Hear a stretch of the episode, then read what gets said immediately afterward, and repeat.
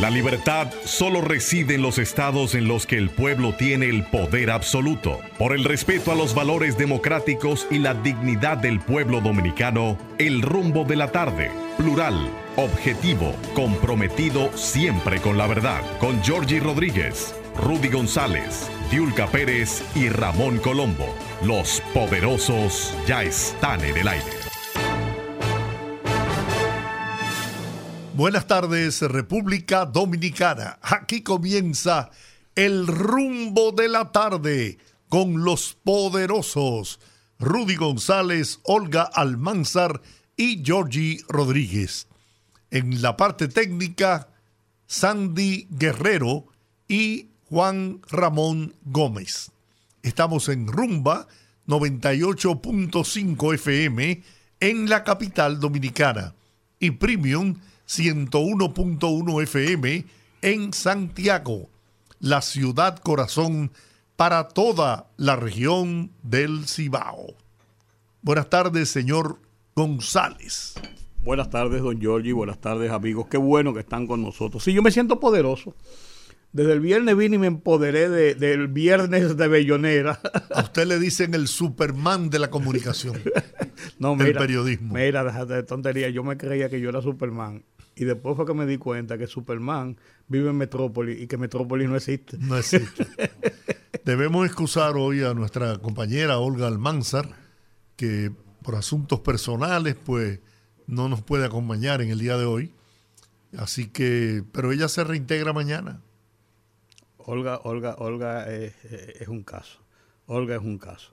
Eh, los lunes, cuando usted deja de ir al trabajo, la gente piensa, mm, ¿qué, hizo el fin de semana? Pero no, ella venía, ella venía malita desde, desde el viernes.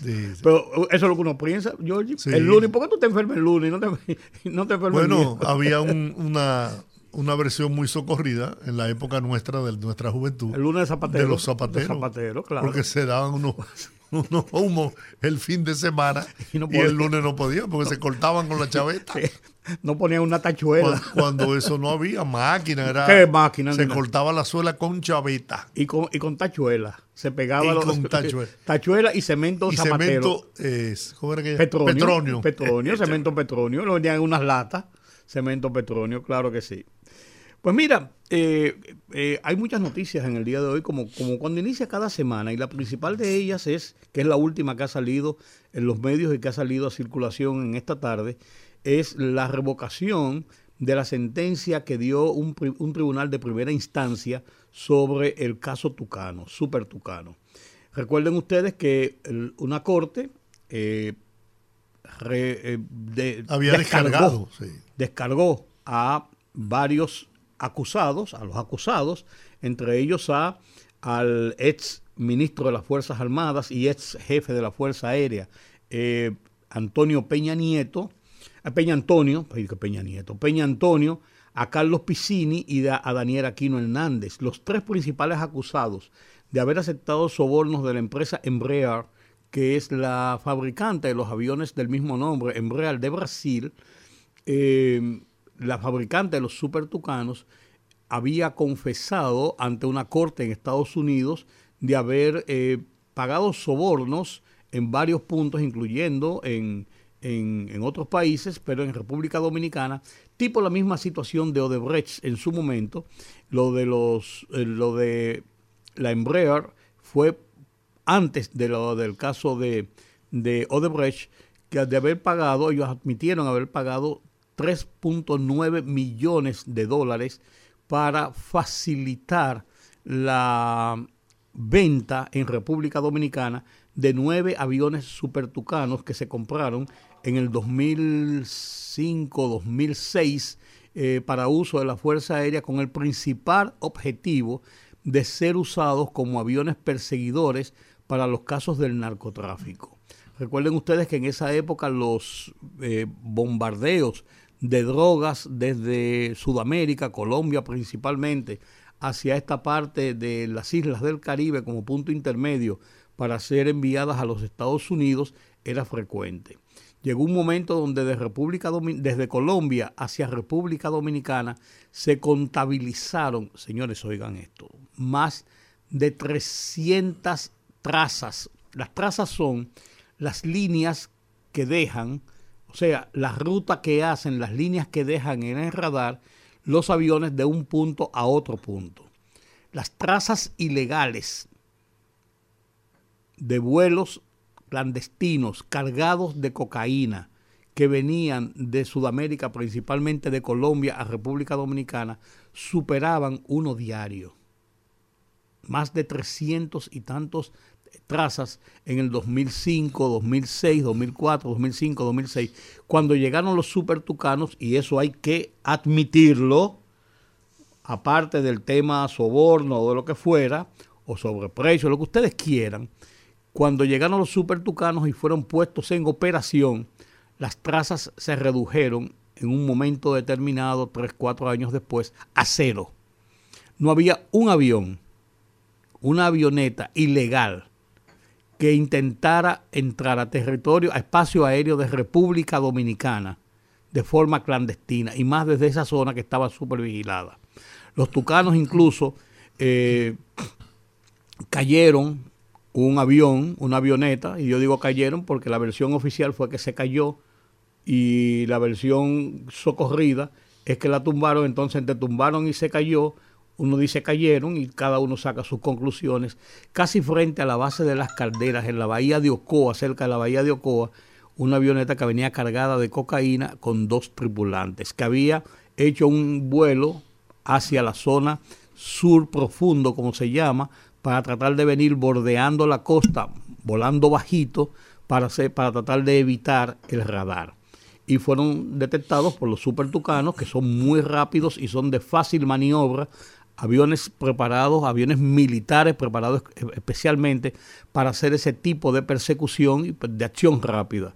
Entonces los supertucanos eh, eh, cumplieron su función, pero al margen de eso, la forma como se hizo la negociación para la compra de los supertucanos fue por la misma Embraer eh, admitido, auto, se autoincriminaron indicando que habían dado 3.9 millones de dólares para, de soborno. de soborno para lograr en diferentes instancias que tenía que pasar el contrato de compra y las licitaciones y todo esto para que pudiera pasar y llegar a, y llegar a, cuajarse, a materializarse la, operación eh, con ese soborno, sin ningún contratiempo. Eso fue, la compra ascendía a 93 millones 93. 697 mil 887.60 dólares.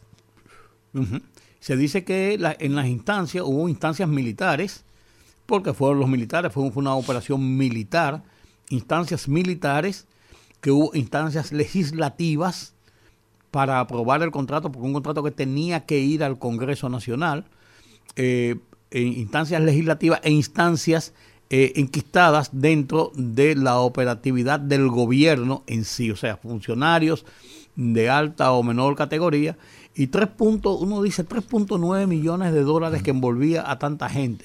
Bueno, eso fue lo que admitió Embraer que, entregó. Fue acusado directamente el ex secretario de las Fuerzas Armadas que había sido jefe de la Fuerza Aérea y que había comenzado la operación de compra de esos aviones y al retornar el gobierno del PLD en el 2004, esa operación se había quedado, esa oferta y toda esa negociación se había quedado eh, guardada, se había quedado en una gaveta y se reactivó al iniciar nueva vez el gobierno que desplazó al gobierno del PRD en esa época de Hipólito Mejía en el 2004 y fue cuando ascendió de nuevo el PLD al poder bajo el mando de Leonel Fernández. Ahí se hizo la operación en unos dos años siguientes. Yo no tengo las fechas precisas, pero sé que fue muy rápido. En uno o dos años ya se hizo la, compra, se, se, trajeron los aviones y se pusieron en operación. Y vuelvo y digo. El presidente Leonel Fernández se trasladó a Brasil. Y hay una fotografía. Y hay una fotografía de él, con, incluso en la cabina de, uno de los aviones, de los super tucanos. Montado en, en la cabina del avión. Lo que indica, lo que indica, y por eso vuelvo y repito, los aviones supertucanos dieron, dieron, dieron su, hicieron su papel y hasta ahora han hecho su papel. El tema de los aviones de si eran necesarios nueve aviones o, nueve, o no nueve aviones, se hablaba de seis, se hablaba de cinco, se hablaba de ocho, se hablaba de siete, se habló de muchas cosas. Se habló de que por qué no hacían una compra múltiple de cuatro o cinco aviones de eso dedicados para eso y compraban otros helicópteros de combate de rápido desplazamiento también. hubo, se habló mucho del tema. Pero a final de cuentas se tomó la decisión y fue una decisión de Estado. Se tomó la decisión, se compraron los aviones. Los aviones han, rendido su, su, fruto. Si hay aviones de más o aviones de menos, o eso ya será otro motivo. Sin embargo, están, siendo utilizados por la Fuerza Aérea. No, lo que te digo, los aviones han, hecho su trabajo. Ahora, ahora. se te olvidó una. ¿Cuál?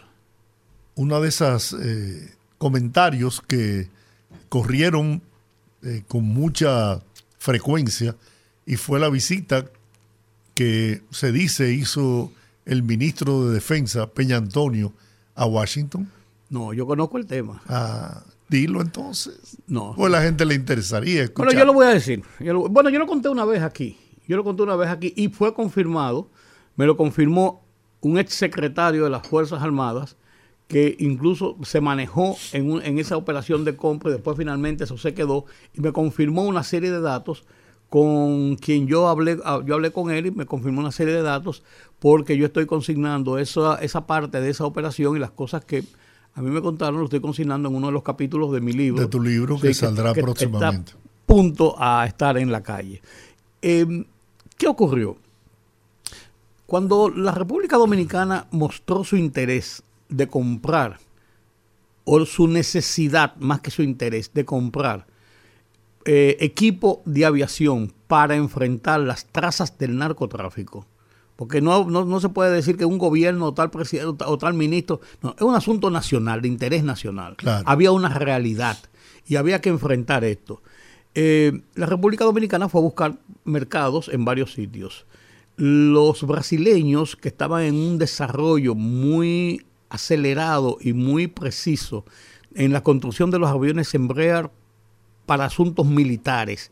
Déjenme decirle que la fábrica Embraer es una de las principales fábricas de aviones comerciales y de todo tipo, una muy buena fábrica de Brasil, incluso en Estados Unidos, muchas aerolíneas usan aviones en aerolíneas de las que vienen aquí, aerolíneas famosas, porque es una buena fábrica, o sea, tan ranqueado como una buena eh, eh, eh, fabricante de aviones. Bien, ellos inmediatamente se enteraron del tema, estaban haciendo contactos, vinieron y hicieron una oferta y vinieron hicieron una oferta incluso sobre la base de lo que hacía Brasil muy, muy frecuentemente, que era el financiamiento. Las empresas te hacían un financiamiento, ellos procuraban conseguir un financiamiento con un banco, tenían varias entidades de financiamiento, que era lo que hacía Odebrecht, te financiaban, el gobierno no tenía que buscar o ningún dinero o mucho menos dinero, ellos financiaban una parte y tú lo pagabas en tantos años, una deuda soberana y tú lo pagabas en tantos años. Ellos hacían el negocio y, te cobraban los intereses, lógicamente, ellos se ganaban su cuarto porque le pagaban. Y colocaban su producto. Y colocaban su producto, eh, claro. Y e, era una operación de comercio y de negocio legítimo.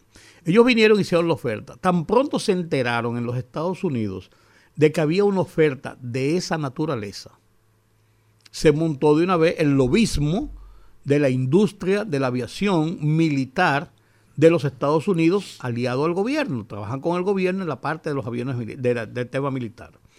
Se invitó al ministro a California, donde están los helicópteros y eh, muchos aviones que van siendo sacados de circulación, pero no necesariamente que están dañados. Y se ofertó a República Dominicana en ese momento en ese momento cuatro aviones de combate, no del tipo Embraer, pero similares del tipo Embraer. Aquí tú no puedes comprar un, F-14 o un, F-22, porque no tiene sentido. Son aviones de, combate, pero de combate de verdad y te cuestan 90 millones de dólares cada avión. Y eso no tiene sentido para, para lo que estaba buscando República Dominicana. Se ofertó eso y a cambio de eso incluso los Estados Unidos estaban donando entre 6 y 8 helicópteros Hugh y Black Hawk que estaban en desuso Y la República Dominicana lo único que tenía que hacer El rebildeo. era el rebildeo. Cambiarle el, cambiar el motor, cambiar una turbina, cambiarle esto, actualizar los sistemas de navegación, una serie de cosas. Y eso iba a entrar como parte de donación a cambio de la compra de esos aviones. Muy bien, pareció una oferta fantástica. Pero de buenas a primeras, aunque se quedó en, someter una contrapropuesta o, dar una respuesta, de buenas a primeras, se aparecieron nueva vez gente que estaba en la negociación en Brasil y se anunció la- la negociación. Y eso dejó un mal sabor, un muy mal sabor en las autoridades norteamericanas, en el lobismo norteamericano. Porque recuerden, señores, que la industria de la guerra, igual que lo que se llama la industria del rifle, el rifle, que son las armas en los Estados Unidos, la industria de la guerra y las farmacéuticas son las principales industrias de producción de millones y millones y millones de dólares en los Estados Unidos. Con un, con un poder en el Congreso de los Estados porque Unidos. ellos ponen y quitan, y quitan presidentes y, y- y- congresistas. Eso no es. Ellos dan cuarto y aportan para campaña Sí. y te hacen lobby. Eso no es que disque. La industria farmacéutica, por eso es que la ley de armas en los Estados Unidos es, es- es No muy hay quien la toque. El presidente ha dicho, eh, Joe Biden, 14 veces que hay que, hay que, hay que desarmar a la gente, que hay que, hay que ponerle controles. Ve, métete. Métete. Mm. Mete el dedo ahí que la el no presidente de los Estados Unidos, compadre. ¿eh? Mira, todos los días hay un, un tiroteo de un muchachito de 14, 15 años, 18 años, que compró un fusil AK-47 o, o, M, o, M, o M16 y le entró a tiro en una escuela y mató qué sé yo cuánto. Y no hay forma de parar eso, aparentemente. Entonces, pasó eso y dejó ese mal sabor. Ese fue el, el tema que yo me salté, que no lo, no lo mencioné porque es una historia un poquito más larga, pero hay otros detalles sobre, esa, sobre esas operaciones y esa negociación. Y entonces muchos dicen, y no, no, uno dice hasta razón tienen, de que el hecho de que Estados Unidos haya circulado la versión del tema Embraer con los 3.9 millones de dólares que ellos mismos, cuando ellos lo agarraron y lo apretaron allá porque estaban violando las leyes norteamericanas, imagínate tú, tú estás en los Estados Unidos, tú estás en la bolsa de valores, tú estás en los Estados Unidos y estás apostando a vender equipos a los Estados Unidos y, la- y le está haciendo contraparte en otros países donde los Estados Unidos son líderes por todo. O sea, como que, ¿tú me entiendes? Hay, hay que ser un poquito osado, Jorge.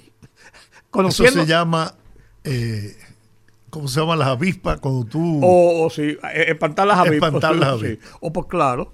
Entonces, eh, hay mucha gente que dice que los Estados Unidos estuvieron muy detrás de eso, igual que, que en el caso de Odebrecht, cuando ellos admitieron en Estados Unidos haber violentado las leyes de, de negocio y de financiamiento eh, que están estipuladas para las construcciones en Estados Unidos. Y entonces los Estados Unidos lo multó junto con la multa, que yo había puesto su multa porque esta gente violaron y ellos que resuelvan en otro sitio. Mandaron el listado al mundo entero de los 12 países, entre ellos República Dominicana, donde Odebrecht había admitido en las declaraciones que hizo en los Estados Unidos el Departamento de Justicia Había que, también, pagado que también había sobornado en otros sitios. Entonces, esa es una historia de Odebrecht que parecía muy sencilla que terminara pura y simplemente con una sentencia absolutoria o condenatoria mm, más leve. Yo no quiero decir que sean culpables o inocentes los que están implicados en el tema. Yo no quiero decir eso bajo ninguna circunstancia.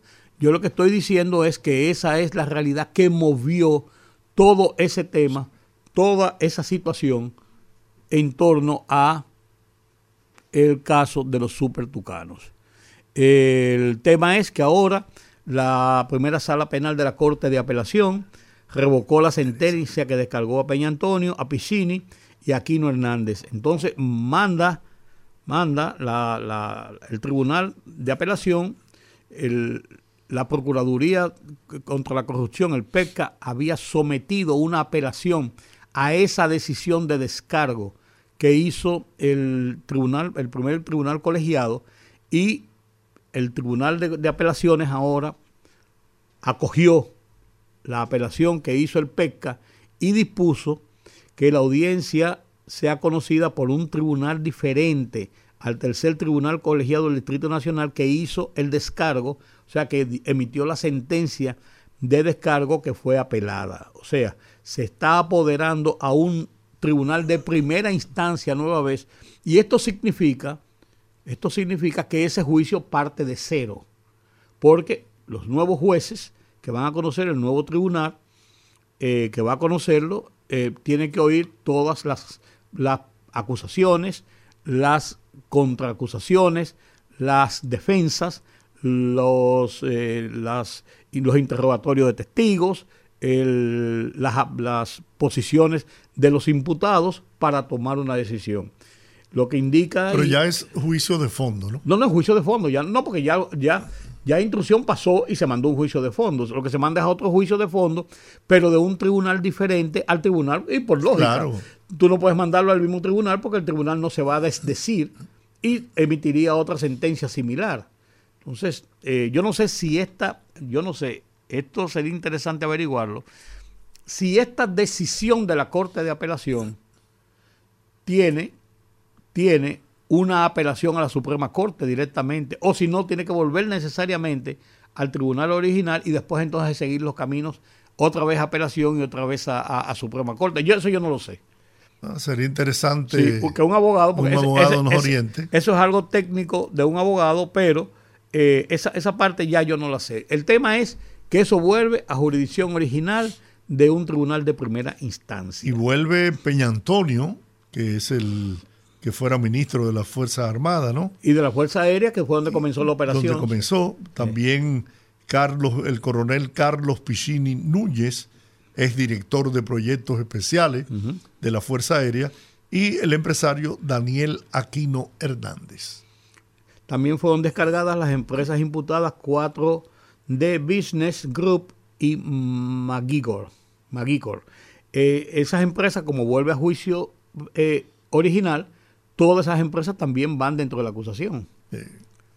O sea, no fueron solamente los tres, eh, esos tres implicados, sino también las empresas. Bueno. Bueno.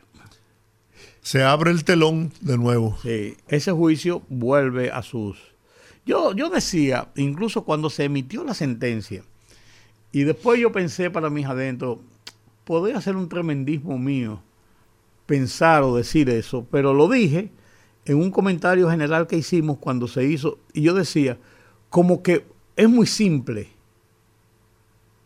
como que es muy simple. Es el mismo tema del caso Odebrecht, Georgie. Es muy simple. Es muy simple que después de 14 acusados de una acusación tan voluminosa, de 14 acusados de una autoincriminación de la empresa de haber pagado los sobornos, la empresa llegó a un acuerdo y eso es prácticamente posible, paga el doble, o sea, el duplo de lo que eh, ellos admiten que pagaron en sobornos, está contemplado en la ley, lo pagan, hacen un acuerdo de pago y entonces eh, la empresa no está en juicio, pero está en proceso 14 personas inicialmente implicadas, de los cuales finalmente quedaron 8, porque 6 de ellos le dieron un no al lugar en el, en el proceso de instrucción. Todos fueron prisioneros por tres meses en medida de coerción. Todos fueron enviados a su casa. Después, cuando se varió la medida de coerción, todos acudieron a los juicios, a los procesos. Eso también es importante consignarlo, que aquí que se habla tanto de la necesidad de la prisión preventiva, y todos demostraron que ninguno se huyó y todos acudieron cada vez que había una audiencia y participaron. Después de los ocho, implicaron a otro más. y subieron subió a nueve. Y después lo sacaron. Y bajó a ocho de nuevo. Entonces, después de esto, ya en el juicio de fondo, descargaron a todos los demás y condenaron a dos. Sí. Y entonces a los dos que condenan, a uno de ellos lo condenan por enriquecimiento ilícito, no por soborno. Ni por lavado. pero si tú lo estabas enjuiciando por soborno, ¿cómo me lo, cómo me lo condena por enriquecimiento? Hazle un juicio por enriquecimiento ilícito. Nadie entendió eso, pero bien. A otro lo condenan acusado de haber emitido los sobornos, pero no hay no nadie. Hay ningún sobornado. No hay ninguna persona sobornada que haya dicho sí a mí me dio los cuartos. Entonces tú no tienes cómo probar que una persona, tú soy fulana, perencejo o azutanejo, pero, o sea, hay, hay, hay, hay un asesinato, pero no hay cadáver. Por ejemplo, Temístocles Montaz aceptó en el juicio que él había recibido un dinero y que ese dinero era para la campaña, era para la campaña del PLD. Sí, Yo lo quise mencionar no, para, no, para, no sectorizar las cosas, pero, pero, cada uno buscó las formas de su, de, su defensa y logró en su momento o que descargaran a unos o que condenaran a otros. Y entonces yo estoy diciendo... yo lo que digo es, y traigo a colación lo de, lo de Temístocles, de que, bueno, ok, yo lo recibí, pero ese dinero no lo usé yo. Ese dinero estaba destinado a la, campaña. del PLD. Y yo era el hombre que manejaba eso, entonces pasaron por mis manos por eso. Pero no, entonces, no es un soborno, ni era, ni era mío, porque no, no, hubo una coacción de soborno. Entonces. Pero ese, el destino de ese dinero se conoció. Sí. Como el del que no se conoce es el de eh, el, el, que el amigo Rondón. Rondón que se le acusa de soborno, pero entonces no aparece ningún sobornado. Sí. Te digo, es, un caso, son, casos emblemáticos que van a dar mucho de qué estudiar y analizar a los expertos en asuntos de derecho y en asuntos de la justicia en República Dominicana. Y en el caso de los supertucanos, por eso yo decía, es como muy sencillo, como muy fácil, después de todo el aparataje que se montó, incluso no fue un tema nacional solamente, fue un tema internacional. Y a final de cuentas, quienes hacen la denuncia, quienes descubren la investigación, son los norteamericanos, le pagaron una multa y Odebrecht sigue trabajando, pero a dos manos, pues. Sí, pero le pagaron. Sí, está bien. A, nosotros no nos han pagado. No, pero, no, pero ellos alegan, ellos alegan, en, el, tema del pago, ellos alegan algo que, que el gobierno, hasta este momento, no ha podido rebatir. Y es el hecho de que ellos tienen cinco obras aprobadas que la tienen en stand-by y no pueden hacerlo si ellos no tienen ninguna culpa porque llegaron a un acuerdo, número uno. Número dos, que ellos alegan Pero que... el, acuerdo con, el, con Odebrecht y la República Dominicana era una compensación por el perjuicio que le crearon al país con el tema del soborno. No, pero a eso voy, a eso voy. La ley dice que si ellos aceptaron que ellos eh, eh, pagaron de soborno 92.5 millones de dólares, ellos podían, pagando el duplo de eso, o sea, una cantidad similar más los 92 millones, eran 184 millones de dólares, pagando esa otra cantidad, ellos podían llegar a un acuerdo de compensar al Estado Dominicano por eso. Porque, ¿qué, ¿qué tú haces? Tú enjuicias a la empresa tú buscas un resarcimiento económico porque fue una operación económica. Entonces, Odebrecht reclama que ellos no tienen la capacidad para pagar porque tienen mucho dinero retenido en pagos atrasados por esas obras que llegaron a un punto y que la República Dominicana la dejó en stand-by. Uno. Y dos, alegan también que ellos hicieron una venda, en el caso de Punta Catalina específicamente, sobre eh, una cantidad de dinero que ellos dicen que sobrepagaron para terminar y entregar la obra y que ellos están buscando una compensación de ese dinero. Incluso ellos hicieron unos, unos ejercicios contables de que eran tanto, una parte la asumen ustedes, una parte la asumimos nosotros, estaban hablando de, qué sé yo, cuántos millones de dólares. Entonces, el acuerdo que ellos llegaron es que ellos tenían que pagar 30 millones de dólares al año. Al año para compensar, eran 3 por 180. 6, eh, años. 6, años. Pagar 30 millones de dólares y con eso cumplían. Ellos tienen un atraso de dos años en ese pago, pero ellos lo tienen jurídicamente sustentado ante la autoridad de que si me pagan esto, pues yo tengo dinero para pagarte lo otro, porque nosotros llegamos a un estado de una situación económica por, por, por todo, lo que por todo lo que tuvimos. Entonces, ellos lo han sustentado. El Estado es que no ha tenido la forma de revertir esa situación.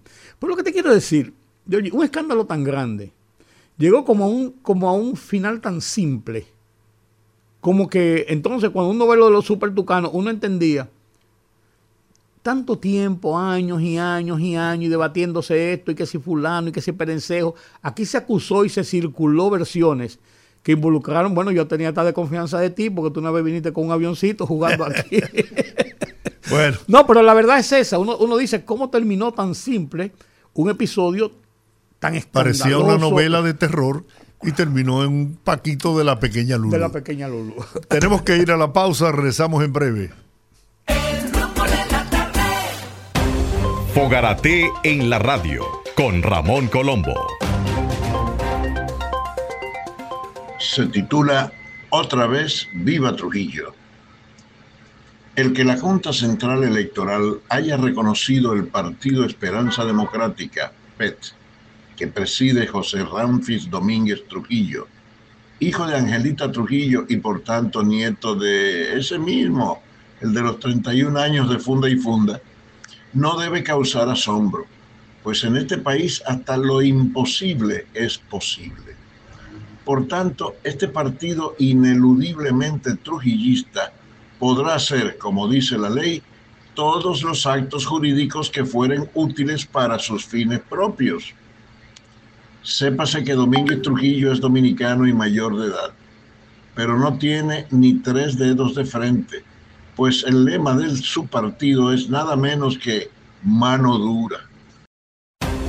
Fogarate en la radio con Ramón Colombo.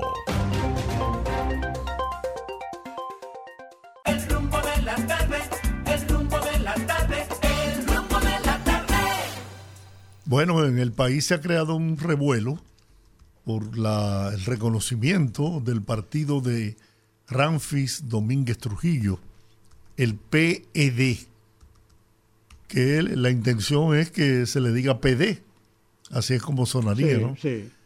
Eh, trayendo a la memoria de los dominicanos el Partido Dominicano. Y no puede ser pedo. También podría. Bueno, estoy buscando la sigla. Escúchame, yo no, no quise decir nada grosero, pero, ¿verdad? Lo que pasa es que mi mente es demasiado rápida.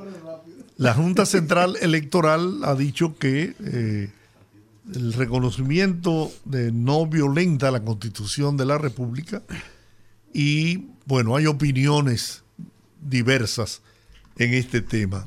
Hemos hecho contacto con la directora del Museo Memorial de la Resistencia, Luisa de Peña Díaz, para conversar con ella. Buenas tardes. Sí. Hola Luisa, Hola, hola, ¿cómo están? aquí, aquí, de nuevo en cabina. Sí, sí. Mira, eh, vimos unas declaraciones tuyas eh, criticando, quejándote, eh, protestando por el tema del reconocimiento del partido eh, de Ramfis Trujillo. Sí. El- la base de, tu queja y de tu protesta, ¿cuál es? Eh, porque hay, hay, vari- hay varias versiones y varias gente que ha dado posiciones diferentes. Primero, el tema de la ley antitrujillista que hay en República Dominicana.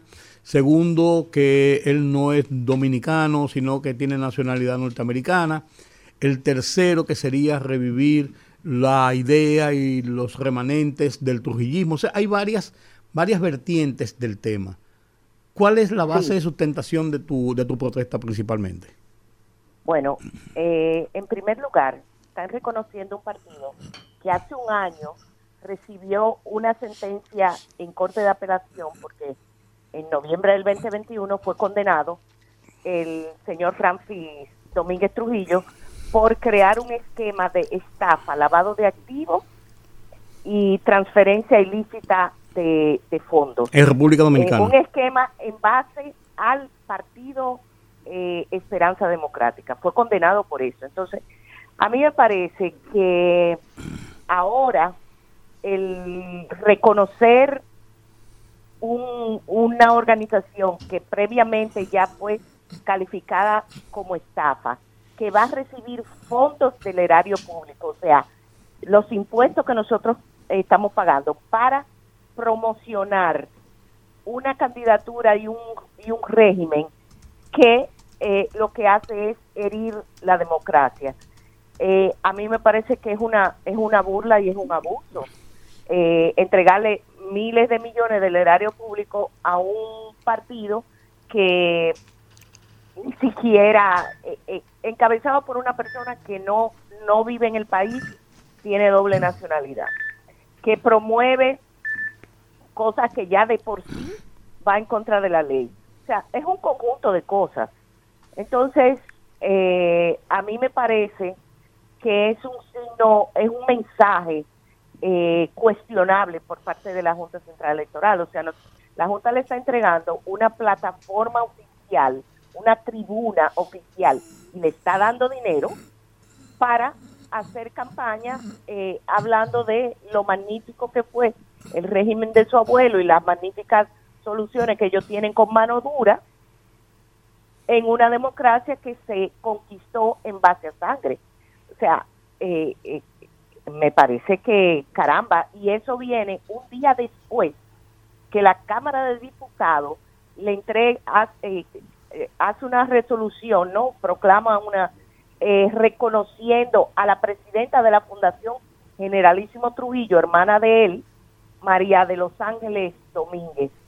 Eh, entonces, me parece que como uno va juntando un paso, otro, otro, y, es preocupante porque el abrir las puertas, la caja de Pandora, a que la ultraderecha tenga una representación eh, le- legal, porque no es legítima, es legal, eh, va a traer muchísimos problemas. Esa sentencia, problemas. esa sentencia que tú hablas fue la de la de mayo del año pasado en una corte en la Florida, Sí, que interpuso un diputado que decía que había que había pagado 7.800 dólares y o que Sí. había donado, había dado 7.800 dólares y que no no no tenía sustento el, el aporte que le había dado. No, ese, ese es el caso. una- No, pero digo, ese, ese es el caso.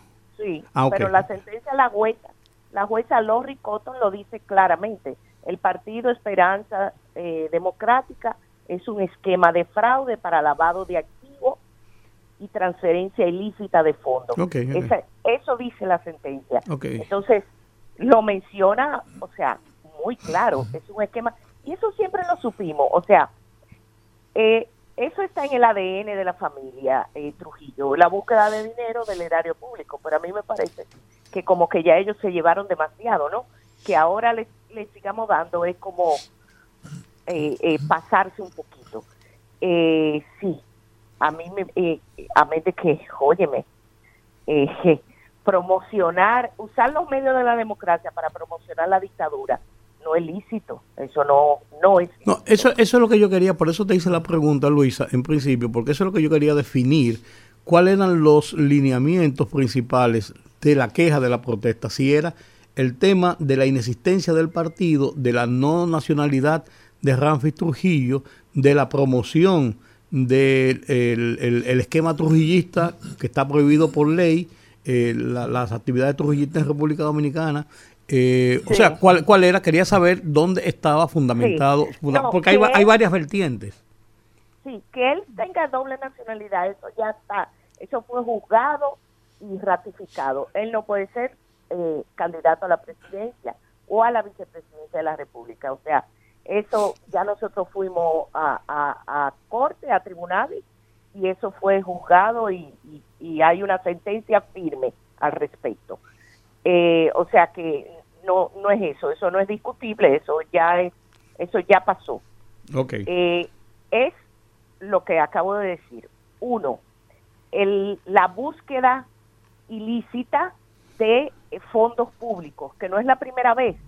Eh, ahí sale el que es superintendente de banco ahora, Alejandro Fernández, explicando claramente la estafa que hicieron con unos 5 millones con el BNB y el Banco de Reserva. O sea, eh, vienen haciendo cosas. Y, y me parece que, que un, un órgano del Estado autónomo como la Junta Central Electoral, que se supone que es el garante de los procesos democráticos en el país, no le luce, no le luce eh, darle una certificación a un partido que es un esquema de, de estafa comprobado, eh, que promueve y viola la ley, violenta la ley, y que porque de que, que tiene, de que, que ellos cumplieron eh, la firma en la que si yo quiero, eso, eso. La resolución, de la, la resolución de la Junta dice que otorgó el reconocimiento legal al Partido Esperanza Democrática de Ramfis Domínguez Trujillo. El Pleno de la Junta Central Electoral sostiene que los principios y propósitos de esa organización no entran en conflicto con la Constitución ni la Ley 3318 y que los documentos aportados cumplen con todos los requisitos exigidos.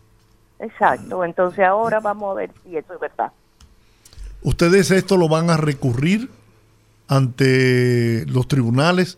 En este caso sería el Tribunal Superior Electoral. O el, o el administrativo. o el contencioso. el contencioso administrativo. Bueno, eso los abogados no Sí. decidirán dónde qué es, yo no soy Pero da- abogada. déjame preguntarte algo, Luisa. ¿Ustedes Pero la han- Fundación Hijos va a recurrir. sí. Sí, déjame, preguntarte algo, Luisa. ¿Ustedes han detectado en los planteamientos, yo quiero irme más allá del tema, que ya yo entendí lo que el planteamiento de ustedes, pero ustedes han detectado que en los planteamientos de, de esa plataforma que propone, política que propone Ramfis Trujillo, eh, hay eh, vertientes de dictadura, de trujillismo, de, de, de propuesta de régimen de fuerza, de, de, de este tipo de cosas. Sí, en su página web ellos ponían que su objetivo principal era restaurar el, el Estado dominicano, el Estado creado por, por, por su abuelo. Entonces yo pienso que para buen entendedor, pocas palabras. Eso no quiere decir que ellos tengan posibilidades de establecer una dictadura. No es de eso que estamos hablando. Es simple y sencillamente que, que ellos tienen intención, sí. Que él no puede aspirar a la presidencia de la República, también. Pero hay otros escaños donde sí puede aspirar y sí puede... Como senador, presidente. como senador, como alcalde, ¿verdad? Como, como legislador Ajá, o como, alcalde. diputado, claro. Sí. El diputado es un buen negocio, el senador creo que es mejor negocio. Entonces, si nosotros estamos todo el tiempo aspirando a políticos serios, a, a, a que, a que la, el, el play de la política mejore, Claro. para mejorar la sociedad. Si estamos todo el tiempo clamando por eh, menos corrupción administrativa, por más, entonces hay que ser coherentes en ese sentido. Y ese ese grupo político encabezado por esa persona no no corresponde a, a las aspiraciones de ese sector de la sociedad. Yo puedo, po- podremos encontrar otros sectores que entienden que, que, el, que el negociar eh, a través de esos partiduchos, porque cuántos partiduchos de así hay que se alían y Todos. entonces tienen tienen un, un representante, dos o tres, le dan unos millones, se los reparten. O sea, ese esquema, ese esquema, nosotros entendíamos que con la ley de partido iba, iba a mejorar, que no iba a seguir así. Porque a todo esto, ¿quiénes, quiénes ponen ese, esos millones que le reparten a los partidos políticos? ¿no? Nosotros con los ¿quiénes- impuestos. Ah, Claro. Con los impuestos, la, la, la gasolina cara, porque entonces se aseguran que no es cualquier impuesto, sino un impuesto que todo el mundo tiene obligado que pagar, porque todo el mundo se mueve, ya sea en su carro propio o en un, en un transporte público, o sea, todo el mundo usa combustible. Y de ahí, de ese sobreprecio de combustible, es que le dan a los partidos políticos, todos esos partiduchos políticos que yo les, siempre le he dicho que son eh, eh, como parásitos que se le se pegan a otros. No, ese ese esquema, o sea, ¿a dónde vamos a llegar? Tendremos y, y cada vez más y cada vez más millones y, y uno ve que son gente que ni siquiera buscan el, el, el bien del, del país. Pero Luisa, Luisa, O sea, ¿y a qué atribuyes tú que, por ejemplo, en las encuestas que se hicieron en el 2020, para las elecciones del 2020, hablando del 2019, digo, 2019 principalmente, hubo una eh, un posicionamiento de esa candidatura de Ramfis Trujillo, ni, ni siquiera oficializada, sino simplemente un esbozo de candidatura, que llegó a marcar en, en encuestas de renombre hasta un 12%. Entonces uno decía, ¿y qué? Y, y- y de dónde entonces aparece esta simpatía, que a lo mejor no se traduce en voto, pero una simpatía? ¿Por qué razón tú atribuyes esto? Mira, lo primero es que eh, la gente, eh, hay un de la población que es de ultraderecha, o sea, eso, eso se sabe, siempre hay. eh, que oscila en, en todos los países, oscila entre un 6 a un 9%, aquí está altísimo, pero bueno, o sea, eso siempre, siempre hay un sector que eh, eh, quiere eso y que en, en algún momento pues prevalece. Ahí vimos a, a Trump en Estados Unidos y vimos a Bolsonaro en Brasil.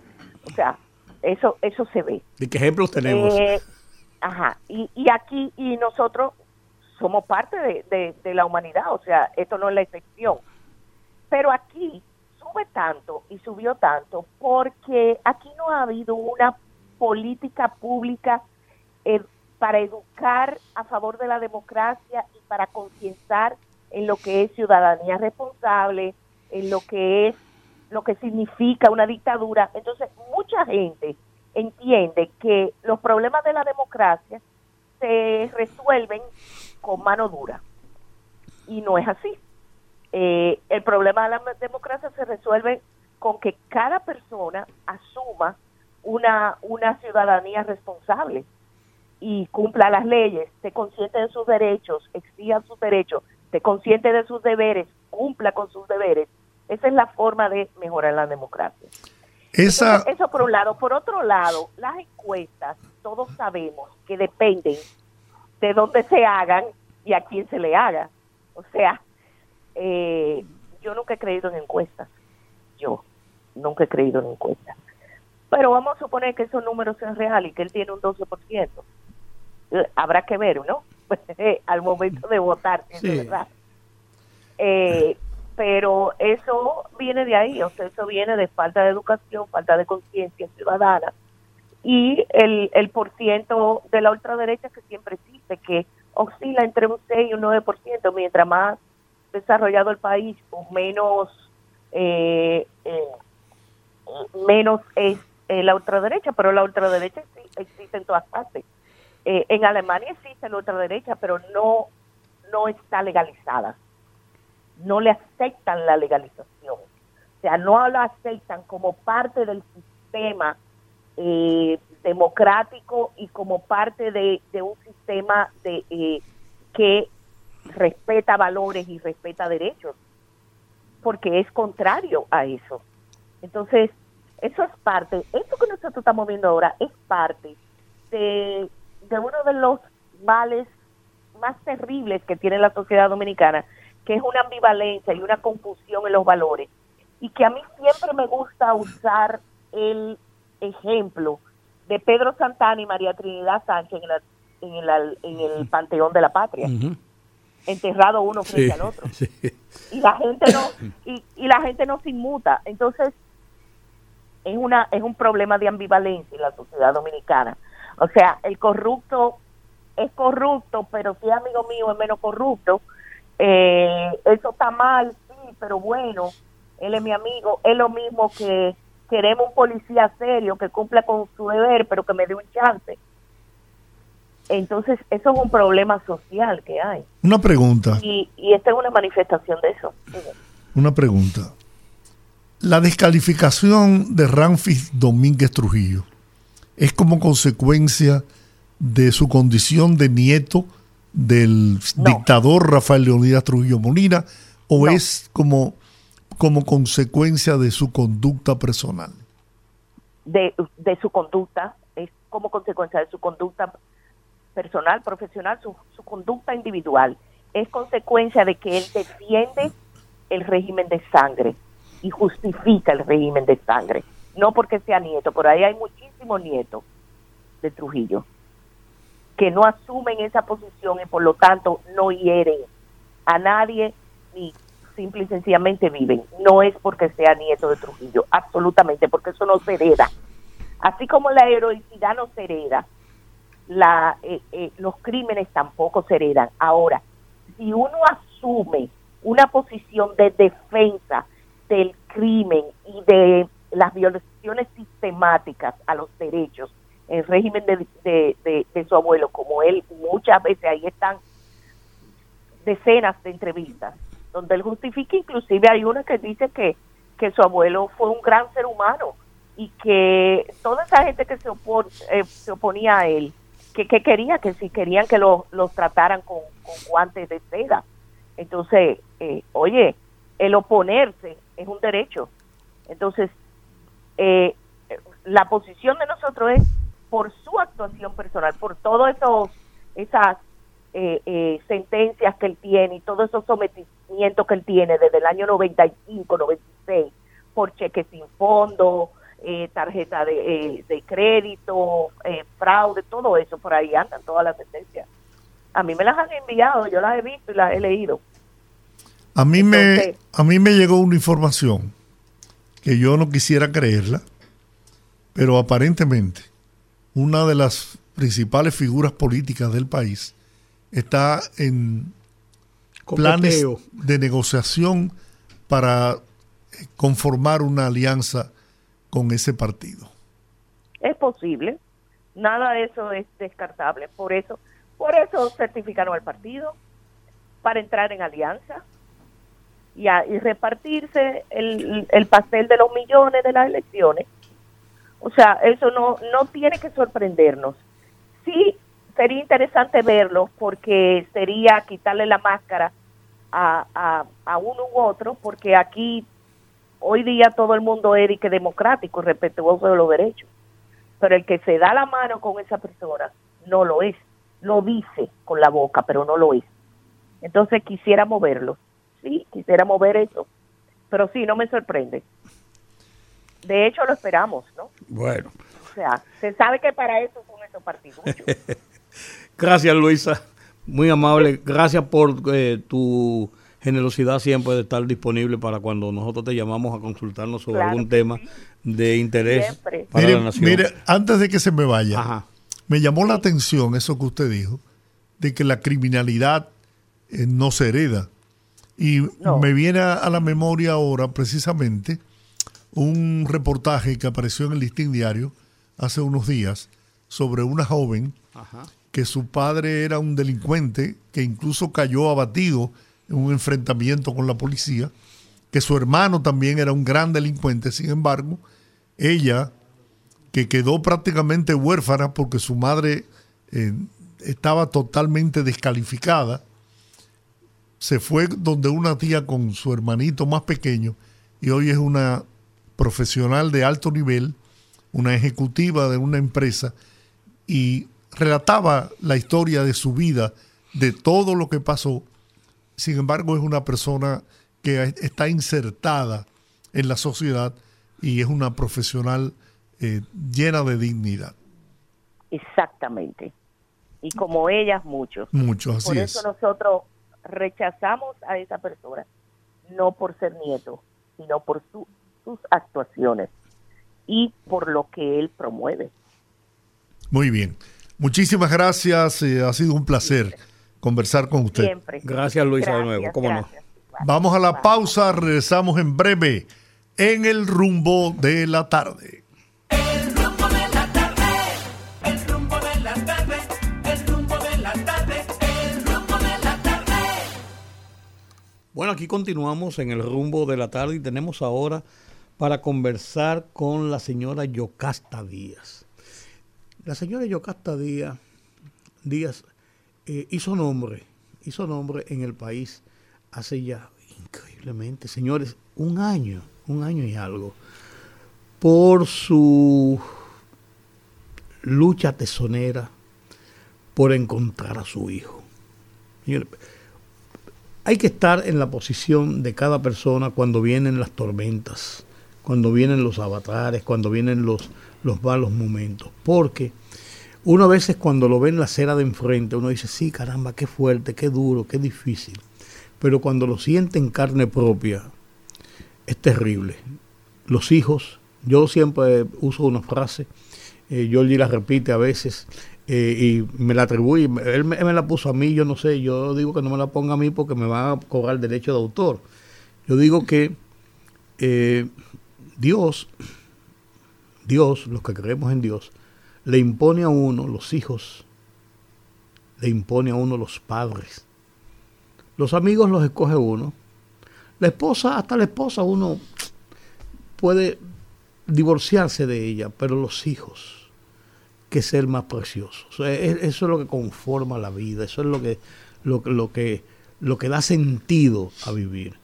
Y doña Yocasta perdió su hijo, porque se perdió, desapareció. Lo más triste de esto es no saber siquiera qué fue de él. Y ella ha seguido esta lucha de tanto, de tanto tiempo, pero día por día.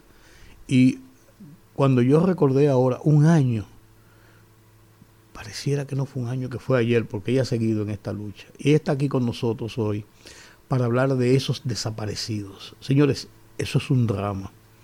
Y uno no lo cree, mucha gente no, bueno, no se reporta, no sale en los medios, no se dice nada, se dice en los primeros días y después se olvida, bueno, no apareció, se publican unos carteles y unas cosas, pero doña Yocasta ha seguido día por día con la esperanza de saber dónde está su hijo. Y ella al cumplirse este año está aquí con nosotros. Doña Yocasta, permítame darle un abrazo. Gracias. Gracias por acompañarnos. Gracias, gracias por el, por la oportunidad y por ese, por el abrazo. Eh, de verdad que ha sido un año, como yo lo he definido, un año de, de pesadilla, eh, un año donde yo quisiera despertar de, de esta pesadilla y encontrar a mi hijo ahí conmigo en la, en la casa. De verdad que ha sido un año eh, inexplicable, de tristeza, dolor. Ahora cuando cumplió años, que cumplió sus 20 años, fue muy difícil para mí. De verdad fue- fueron días muy tristes, muy demasiado eh, fuertes, con demasiado dolor. Pero también ha sido un año donde yo he buscado de Dios y, y así he podido, la fuerza que me ha dado Dios es lo que me ha mantenido a mí este año en Es pie que- de lucha. Es que esa es una herida tan profunda en el alma que solamente Dios quizás no la cura, pero la aligera. Así mismo es. Pero Así usted, doña mismo es. Yocasta, a propósito de eso, han conformado una suerte de alianza, una suerte de alianza, de, de- de mancomunidad, de hermandad, de personas que han sufrido situaciones similares. Así y han, y he, he visto algunas publicaciones, he visto algunas actividades en procura de que no se olvide, Sí. de que siempre la esperanza queda. Y además de eso, de que esa esperanza está ahí, de tratar de evitar que situaciones de esa naturaleza, por una desaparición, pueda prolongarse por un tiempo si hubiera mecanismos de, de- de acción rápida que permitan llegar a la, a- a la oportunidad de localizar a una persona. Sí, Eh, por eso vine aquí junto con el señor Reinaldo Alfonseca, que es padre de uno de un joven desaparecido también, su hijo está desaparecido.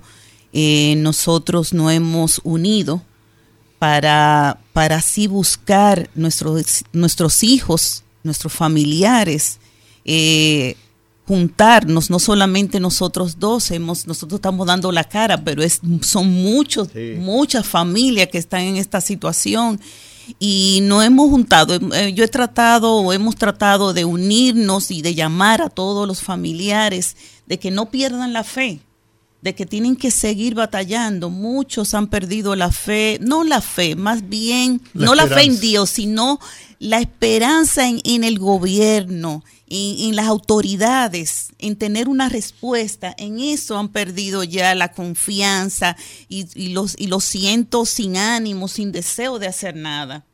Entonces nosotros hemos tenido que juntarnos con ellos y, y- y a- y decirles que vamos a juntarnos, vamos a, a enseñarle al presidente que somos muchos y que estamos todos unidos. Ustedes lograron algunos avances en cuanto a la conformación de una unidad más, un poquito más amplia de las autoridades investigativas, en este caso la policía, parte de la fiscalía, para, para conformar una unidad de búsqueda, o sea, una acción rápida, porque esto cuando ocurre es lo que yo, lo, lo que yo veo, el tiempo es vital. Sí, El tiempo es vital porque quizás se puede evitar cualquier situación o por lo menos llegar a, a saber qué pasó. Sí, el hijo, el hijo suyo, ¿hace qué tiempo? Bueno, primero permítanme agradecerles el que nos tengan acá porque eh, estoy difónico. Es necesario que nosotros además de, de hablar de nuestros hijos, demos voces de alertas, porque no se desaparecieron nuestros hijos, sino que diario se siguen desapareciendo personas. Mi hijo desapareció el día 13 de mayo del 2020 Hace tres años ya. plena años pandemia y la verdad es que las autoridades para nada nos han respaldado, para nada, absolutamente. Nunca hemos recibido una llamada para decirnos nada. Esa es la gran queja. Y yo diría Pero, que, o sea, no se abrieron investigaciones es, sobre que, la... es que sobre las investigaciones a ustedes no les dicen nada. Es que ellos supuestamente están investigando, pero no dicen nada.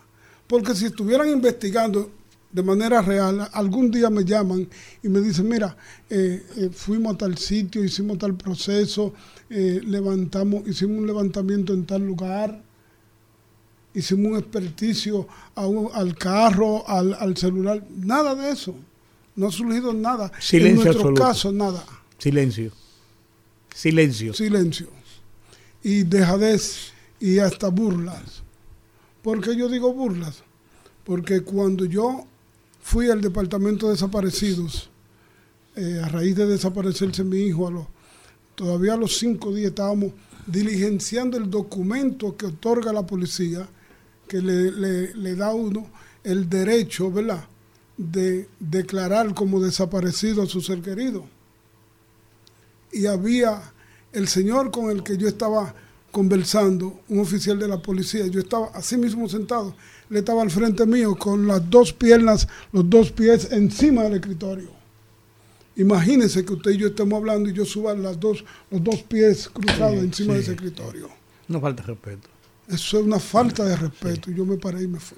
Yo me acuerdo, doña Yocasta, que usted me con- nos contaba la otra vez que usted vino al programa, a propósito, de- en esos días, que solamente habían tres personas en el departamento eh, y que ustedes estaban abogando porque se creara un departamento más dinámico, con más Sí, personal, con, con más recursos para eso. ¿Se ha logrado algo en ese sentido? Bueno, en ese entonces, de tres personas que eran en ese entonces cuando Eh, mi hijo desapareció, bien, sí, bien, exacto, eran tres personas. Ellos aumentaron por la cantidad de desaparecidos, aumentaron a, a seis y después aumentaron a diez. Pero eso era momentáneo. Yo no creo que actualmente, en la actualidad, yo no sé decirle cuántas personas hay porque ellos tampoco me llaman a mí. O sea, eh, pero eso era prestado porque había mucho desaparecido en ese momento. Yo me Inclusive, dieron un listado de cuántos, en ese momento, veinte y pico, pero que subían a muchísimo más. eh, Yo recuerdo. sí, sí, sí. Y e inclusive ellos aumentaron a 10 porque se dio el caso del joven este que apareció después muerto y Correcto. en, el tanque. Sí. Sí. entonces ellos por ver esa can- por ver ese caso y tantos casos más que se, produje- se produjeron, pues ellos aumentaron a 10. Pero que 10 es muy pocas personas todavía. Estamos hablando de que 10 personas Para el el país, completo. Estamos hablando que si en Barahona hay un caso, se tienen que ir esas 10 personas porque son muy pocos. Una pregunta. Ujú. Se ha dicho, se han dicho muchas cosas. Se, se sembró el país de, de mucho dolor y tristeza. ¿Hay algo que ustedes sepan que no se ha dicho?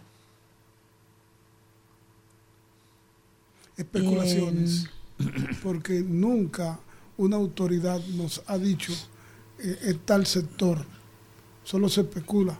Bueno, en una ocasión hubo un señor que denunció que el, que el responsable de la niña de Isabelita, ese que está preso, no era, primero que no es panadero, o no era panadero, segundo que era un profesional universitario con dos carreras, y tercero, que él había vendido la niña. Eso fue lo que dijo esa persona y jamás se ha escuchado la voz de ese señor eh, volver a salir al aire.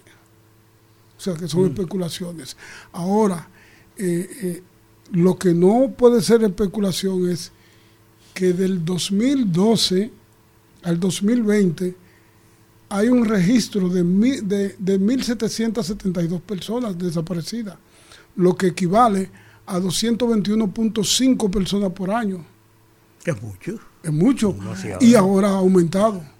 Porque del 2020 para atrás era extraño o raro usted escuchar una desaparición de una persona y oiga la cantidad que había.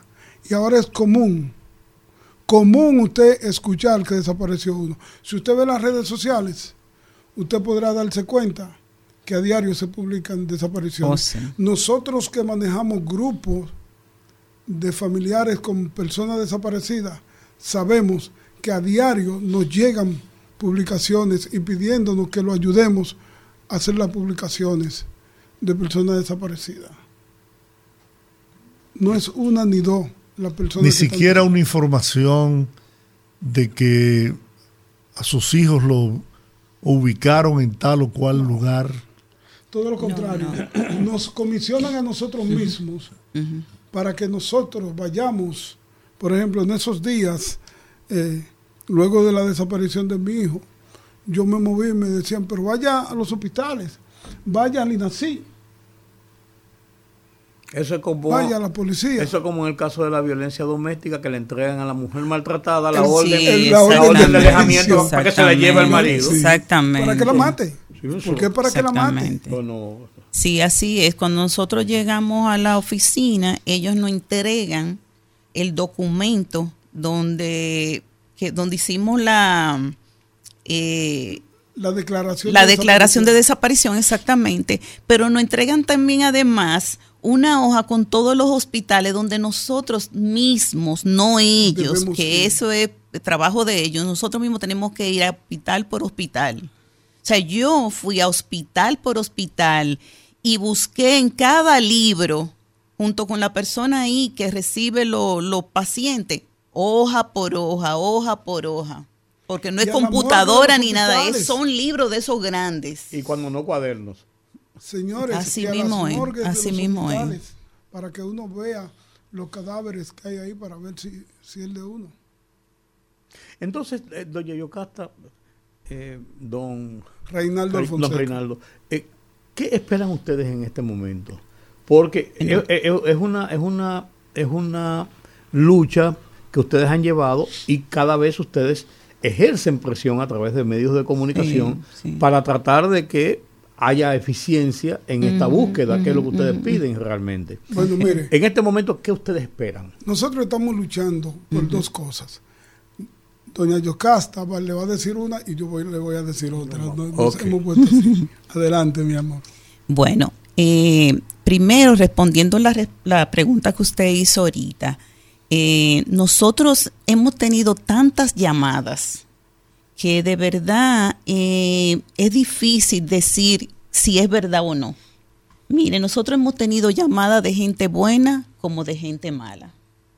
Hay gente buena que de verdad quiere ayudar y que me dice, sí, nosotros estamos rezando, eh, yo vi un niño parecido a su hijo por tal sitio, también mandan fotos. Esas son personas buenas. Pero también hay personas malas que me han dicho que tienen a mi hijo, inclusive que está en Estados Unidos. Eh, hubo una persona que me dijo, yo me lo llevé, está en Estados Unidos, yo me escapé del sitio. O sea, son gente eh, que inventan una historia que ya porque yo estoy ya eh, la, cuando la primera historia yo casi me pongo histérica pero mi hijo me dijo no mami mírala me hizo así que viera el código de área era de Estados Unidos el código de área ese me estaba diciendo me estaba pidiendo dinero porque él sabía dónde estaba mi hijo El mío supuestamente y lo así tenían en agua también. son son Pero pidiendo dinero por adelantado, 40 mil pesos me pedían. Sí, entonces son personas que la policía, porque inmediatamente me ocurrió eso, yo llamé a la policía y el coronel me dijo, no, no le crean, no se atreva a ir al sitio, ni nada de eso. Entonces ya yo estoy, ya yo estoy, eh, como quien dice, En alerta. eh, en alerta. Entonces por eso es que no creo nada de esas llamadas, lamentablemente. Eh, son gente que siempre al final lo que quieren es dinero. Siempre me dicen que tienen a mi hijo y que saben dónde está, pero que primero quieren dinero. Pero siendo que es la policía, ¿por qué no pedirnos ese número y ellos tratar de investigar porque es elemental. sabemos Claro. que con, es un- elemental, con por una llamada Claro. le llegan, porque este aparatico lo lleva directamente de donde llamaron. Sí, sí, sí, sí, sí, sí. O sea, Sí. hay dejadez, Sí, sí. no hay voluntad.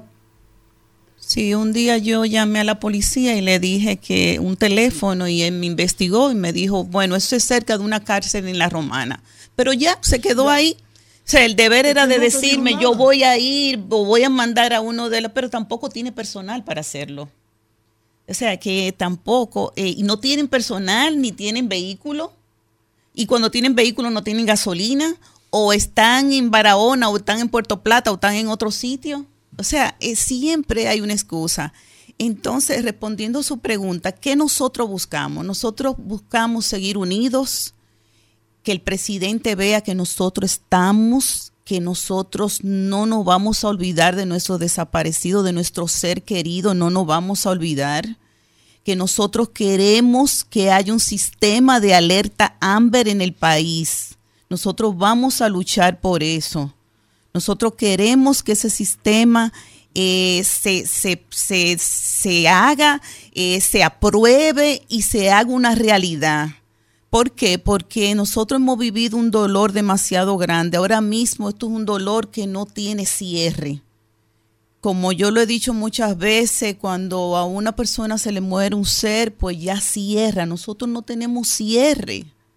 Nosotros queremos respuesta y no queremos que otra familia pase por esto, que pase por esta situación y no tenga respuesta.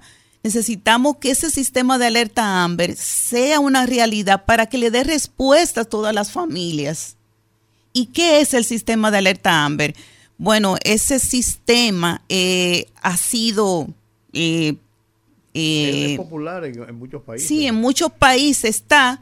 Es inclusive ese nombre de Amber viene por una niña que en Texas fue secuestrada y después se, se encontró ya fallecida porque la habían, eh, la habían matado. Entonces, ¿qué pasa con ese sistema?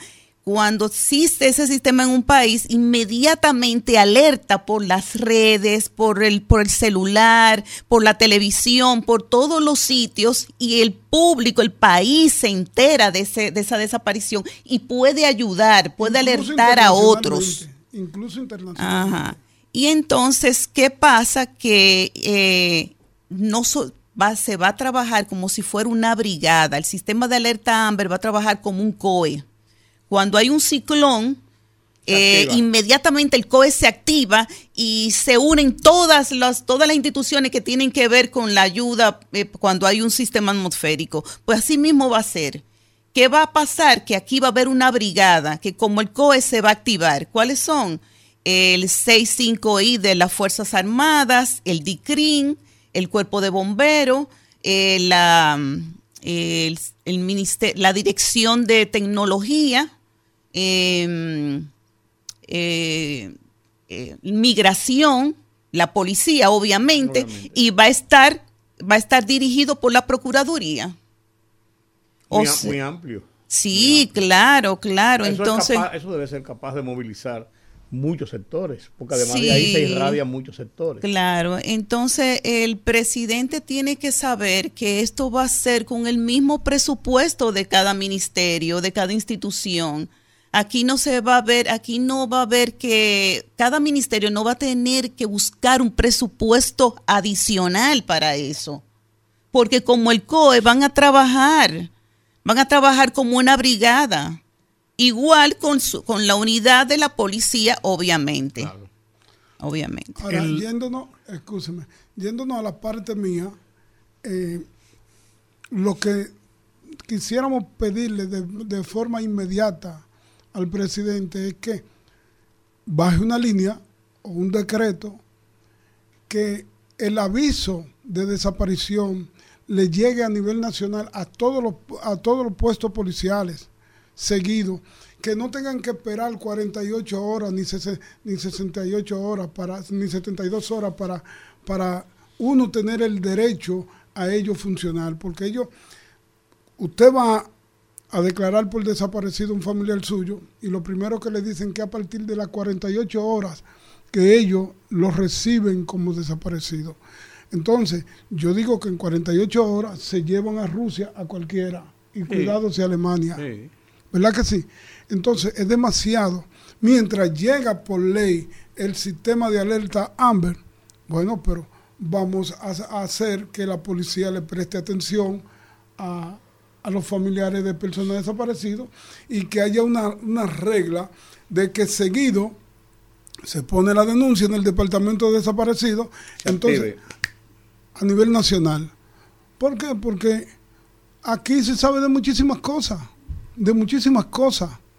Mire, si aquí hubiera, funcionara eso así, el caso de, de Eric, el hijo de nuestra amiga Annie, que su vehículo apareció quemado por ahí, pues hubiera sabido algo.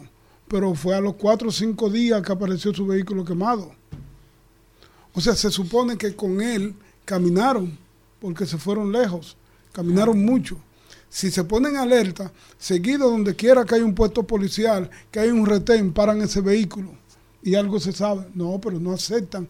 Para nada le aceptan a uno declarar como desaparecido antes de las 48 horas. Y en el caso nuestro, fue miércoles y el lunes recibimos el documento. Miren, yo no quisiera ni por asomo revivir ese momento de tanto dolor que ustedes han experimentado. Pero hay un sentimiento de madre, de padre, que a veces a uno le, le crea, quizás hasta una fantasía. ¿Qué piensan ustedes que sucedió?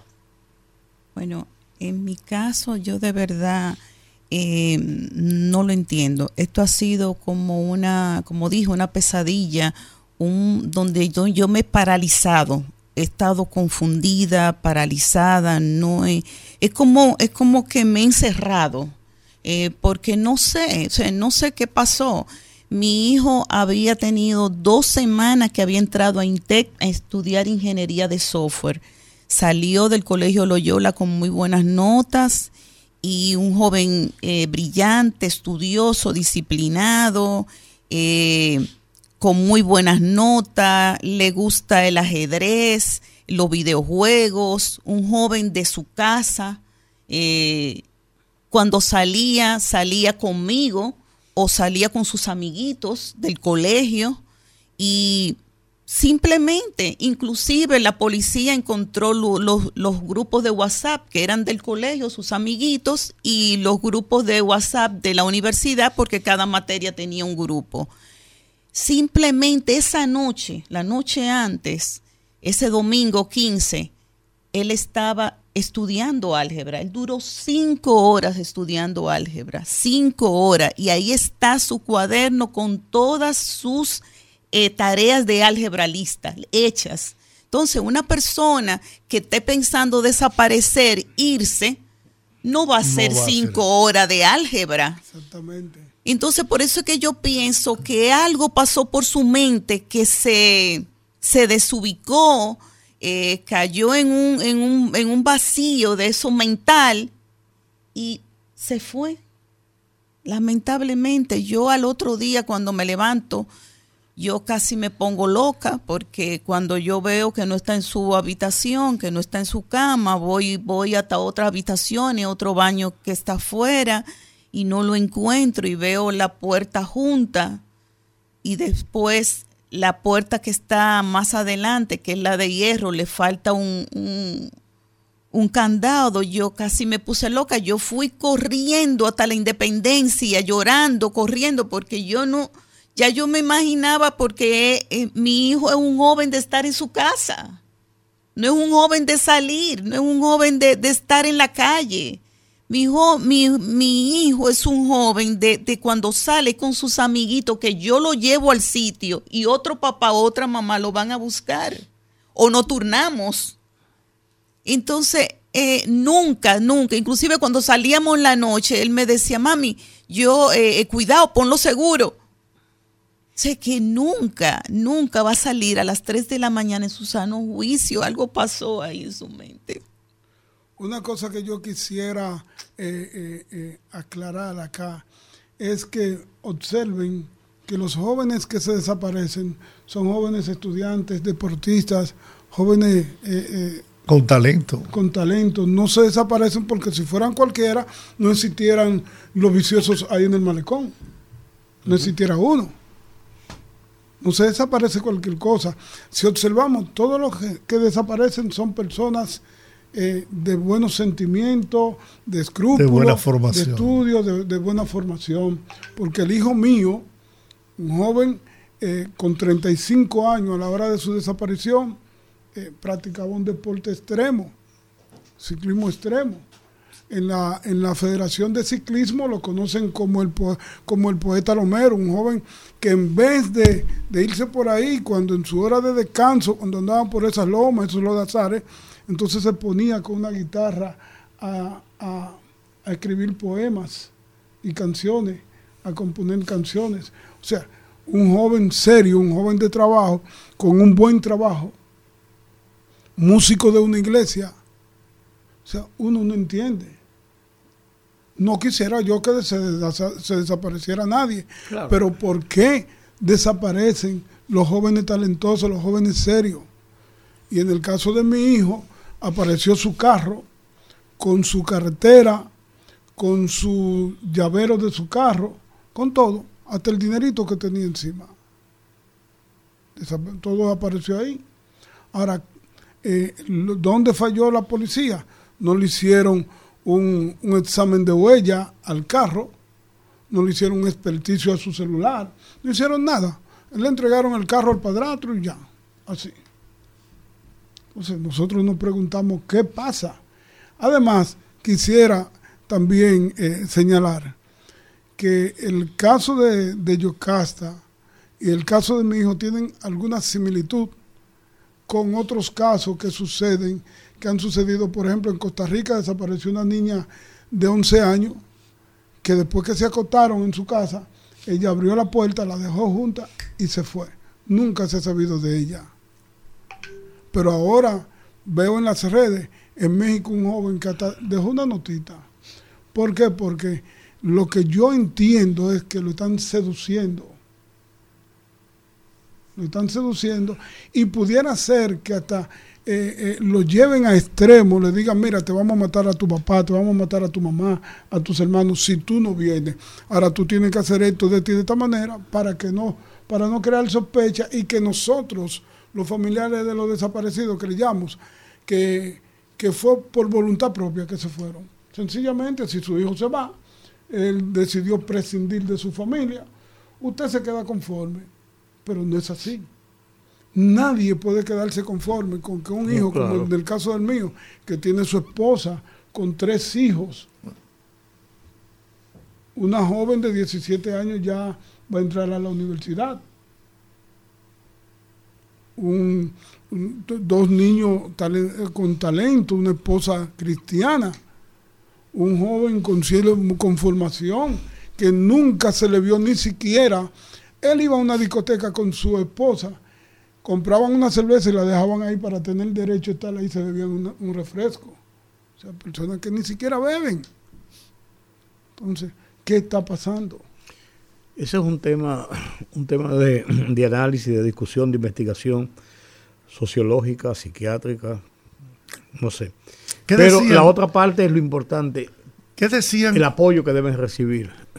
Usted tuvo la oportunidad de hablar con los amigos de colegio, universidad. Sí, sí, nosotros hablamos, nosotros somos muy unidos eh, cuando eh, el colegio siempre no, las reuniones de padres siempre fuimos muy unidos y siempre cuando se dio esto todos los amiguitos se unieron en la búsqueda, inclusive con esas dos semanas que él tenía en Inter, muchos amigos que eran recién amigos, eh, se unieron a la búsqueda. Eh, la policía también los, lo- los cuestionó, los entrevistó a ellos también, los amiguitos, las amiguitas. Eh, se buscaron los WhatsApp, como le dije, eran grupos de- del colegio y de la universidad. Eh, eh, se buscó también la computadora, lo- los archivos que tenía. El, el celular dice que lo abrieron, pero nunca supe qué es lo que tenía el celular porque nunca supieron decirme. La policía lo abrió, me dijo que no encontró nada, me mandó algo en un disco duro y ya, y no, ese disco duro no supe qué es lo que dice, porque cuando uno entra, ese programa nada más lo pueden ver ellos, ese programa no, no lo puede ver. Yo he tratado de buscar la forma de abrir el celular. Yo ya, ya a- nosotros te llamamos a Samsung, llamamos a Claro, a Samsung, pero qué va, no hemos podido abrir ese celular. Así es que son las cosas. Inclusive ese celular, ellos dicen que lo abrieron cuando vinieron unos técnicos de Israel. Ellos aprovecharon que ellos vinieron para otra cosa y aprovecharon y le dieron el celular. Y dicen que lo abrieron, me hicieron comprar un disco duro de 3 mil pesos para nada, porque no puedo ver nada ahí. Nada, nada, nada. O sea que yo por el celular sí sé, sí conozco las llamadas que entraron y salieron, porque como el teléfono está a mi nombre, yo fui inmediatamente a Claro y me dieron un, lis- un historial de las llamadas y no habían llamadas ahí como raras ni nada de eso. Eh, de verdad que ha sido muy, muy difícil, muy difícil, porque la policía también, es bueno decirlo, aunque ellos quisieran, no pueden porque no tienen las herramientas. No tienen, no tienen personal, no tienen, no tienen ni, ni, ni siquiera un protocolo a seguir. Por eso es la importancia del sistema de alerta Amber, porque van a tener un protocolo formal que van a poder seguir, algo establecido ya. Pero ahora mismo no hay nada. Inclusive es, bueno también decir, no hay, no hay cámaras tampoco del 911, porque los casos se van cayendo cuando ya cuando ya, eh, en el caso de mi hijo, llegó un momento que ya no hay cámaras, porque no se vio en ninguna cámara de 911, porque no hay, nada más se vio en cámaras de familia, y ya no hay cámara del 911, ni hay cámara de familia, ni cámara de ningún negocio, pues ya se quedó ahí. ¿Hasta dónde llegó? Ya, y ellos ya ahí se paran y ya el caso se cae ahí. Entonces, como un caso tumba a otro, ya el caso de mi hijo ha sido tumbado por muchos casos que han venido. Es muy lamentable. sensibilizar a, a los policías que recuerden que ellos son dominicanos y que así como Y son nosotros padres también. y que así como nosotros fuimos hoy, mañana pueden ser ellos. ¿Por qué? Porque los policías en su mayoría tienen el corazón duro. Yo le dije, le hice la anécdota del que tenía las dos piernas encima del escritorio.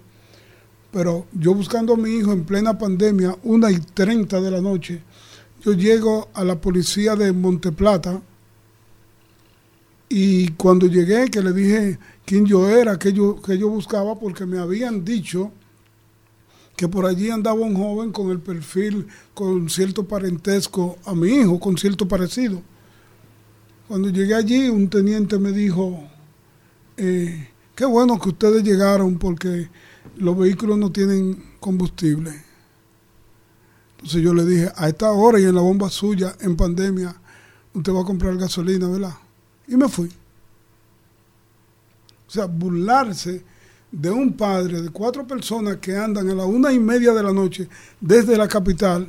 Mire, yo le, yo le daba 18 y 20 horas a mi vehículo diario buscando a mi hijo. Y salirle con una desfachatez así a un padre. Qué Bueno, dureza. de ustedes tienen una vigilia, ¿no? Sí, tenemos una vigilia este sábado 17 a las cuatro y media frente al Palacio Nacional, en la esquina de la Avenida Doctor Delgado y Avenida México, en ese espacio que está ahí, En que, que- triangulito, en sí. un triangulito, exactamente, del edificio Profesor Juan Bosch. Ese, ese triangulito, ahí nos vamos a juntar, nos vamos a unir, no solamente los familiares de los desaparecidos, queremos que toda la población nos apoye. Apóyennos, por favor, porque es como yo he mencionado en otras ocasiones, ahora somos nosotros, aquí estamos Reinaldo y yo, pero mañana puede ser tú, mañana puede ser el, el que está al lado tuyo, o sea, mañana puede ser cualquier persona, apóyanos a que el sistema de alerta Amber se haga una realidad. Vamos a recordar a nuestros desaparecidos.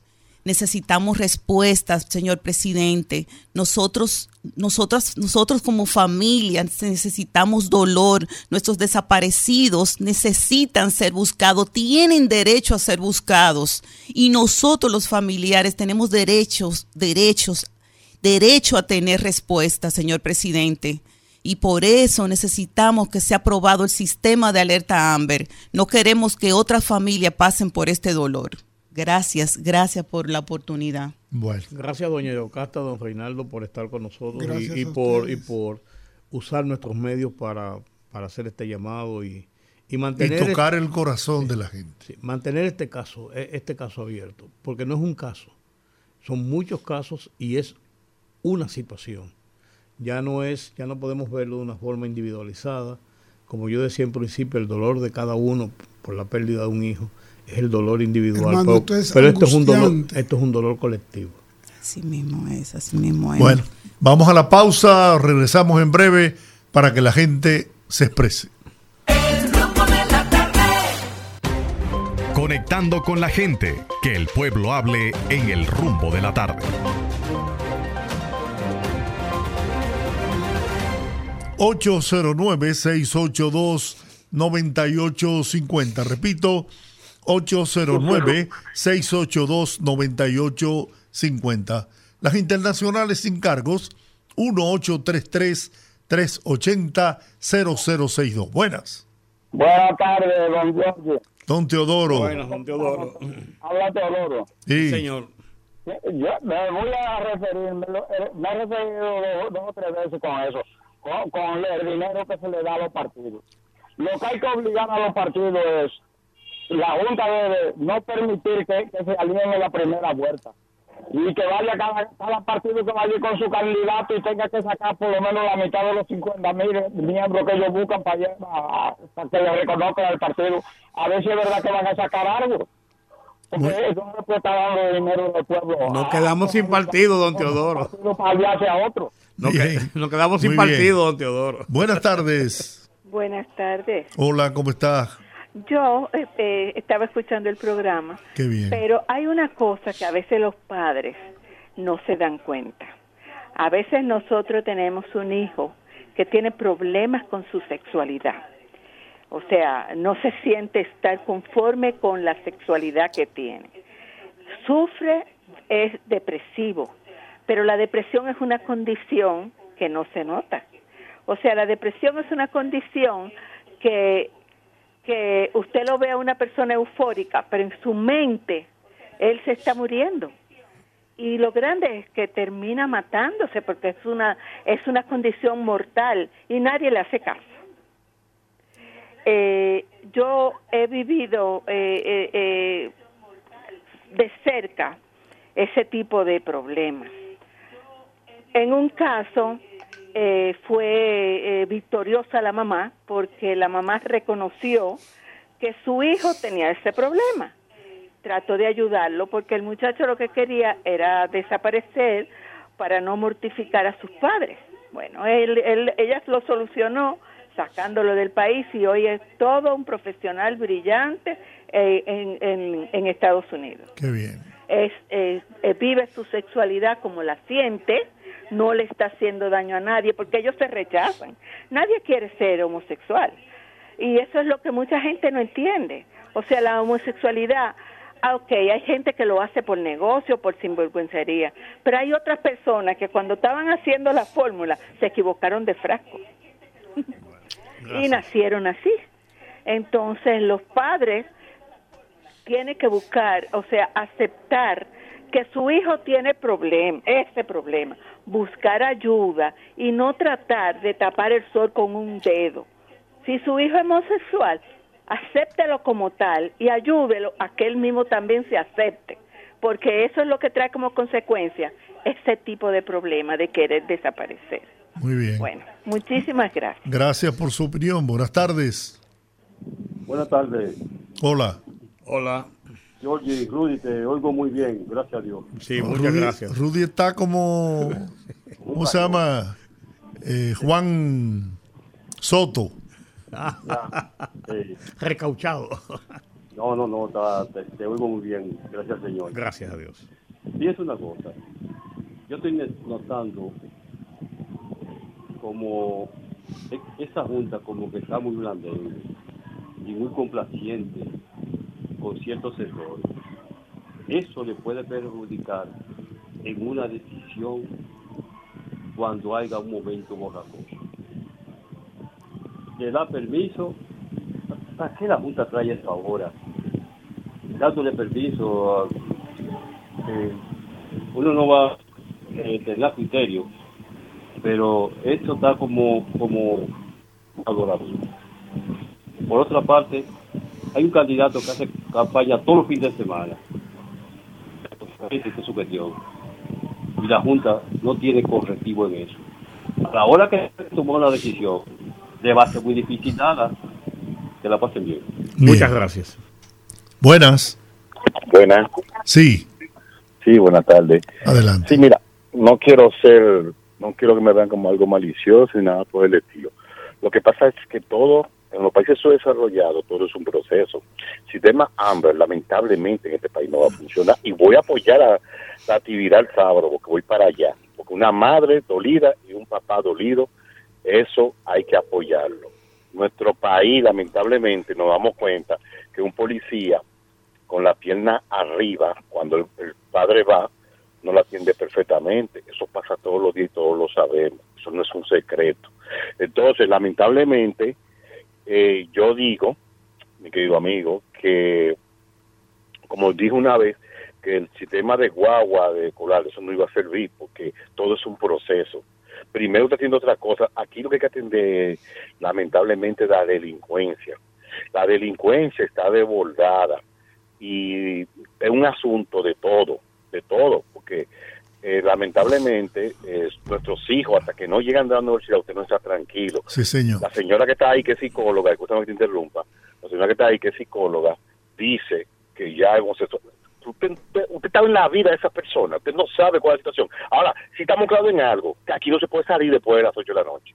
Así estamos claros. No sabemos qué pasó. Hubo un joven que desapareció en los frailes, que yo participé en la búsqueda, y esta es la hora que no se sabe qué hizo, porque caminaba todos los días a las 5 de la mañana, se presume que lo tiran al mar, los delincuentes. Entonces, señores, es un tema que hay que apoyar. Entonces, cuando participación ciudadana, óigame bien, la policía enfrenta a tres delincuentes, dos hombres y una mujer, tirándole tiro, y participación ciudadana dice que protocolo, que protocolo. Pero en Estados Unidos, que le saca un arma a un policía está muerto. Entonces, por Dios, vamos a ayudarnos todos y ayudar al gobierno y ayudar a la oposición, porque esto esto es un país de todo y nos duele a todos. Y no Muy es bien. verdad, usted está asustado porque su hijo salió y no ha llegado. Todos estamos asustados por eso, Muy bien. lamentablemente. Muy bien.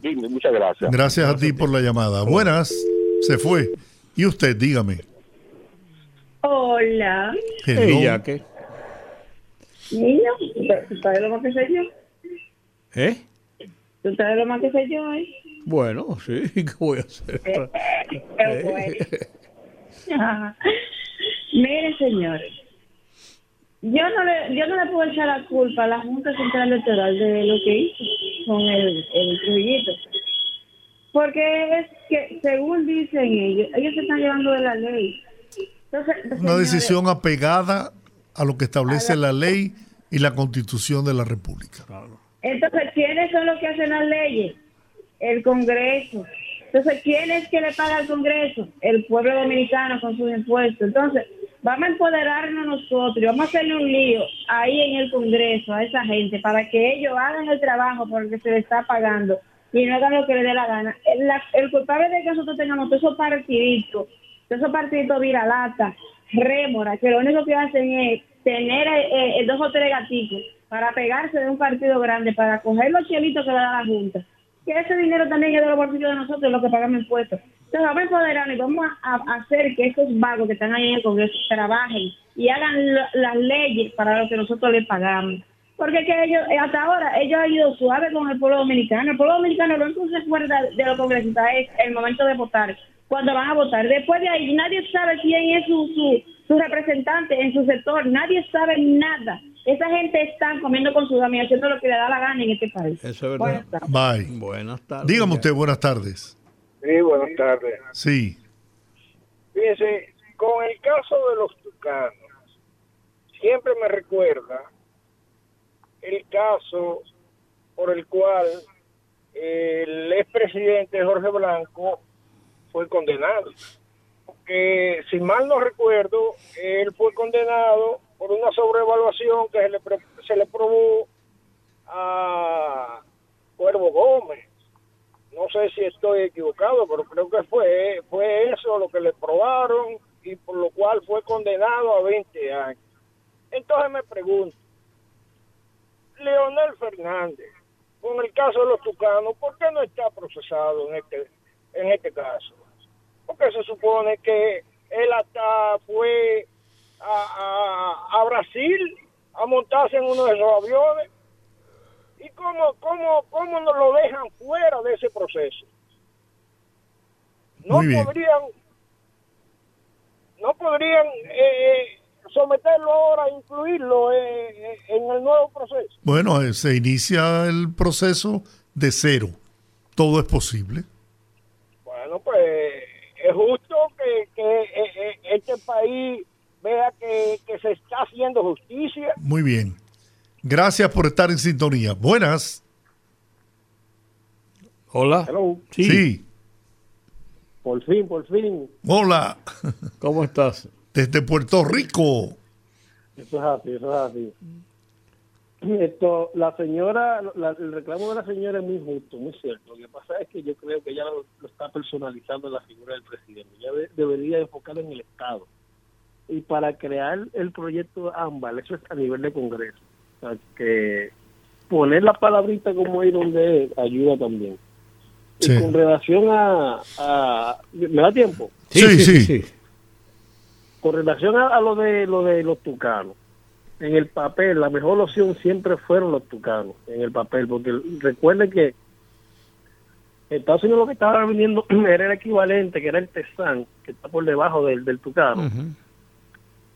Pero entonces lo, lo que te están dando son los helicópteros, eran helicópteros viejos que te ibas a tener que, que Invertirle en la re- re- en.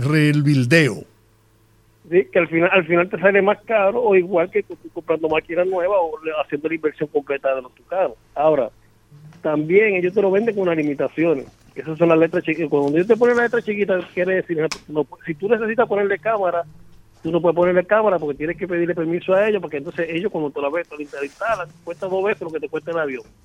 Pero tampoco puedes utilizarlo ejemplo, para volar sobre Haití, porque te pone un montón de restricciones que al final te dice, ¿pero qué fue lo que yo compré? Yo lo que, lo que tengo es un maco aquí. La parte mala de eso fue que, como normal, los PLDistas metieron su corrupción a, a volar. Bueno. Aníbal, gracias. Con esta llamada, lamentablemente, terminamos por hoy. Tenemos el panel lleno.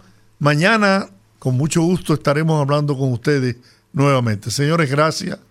Dios les bendiga. Hasta mañana. Hasta mañana. Rumba 98.5, una emisora RCC Media.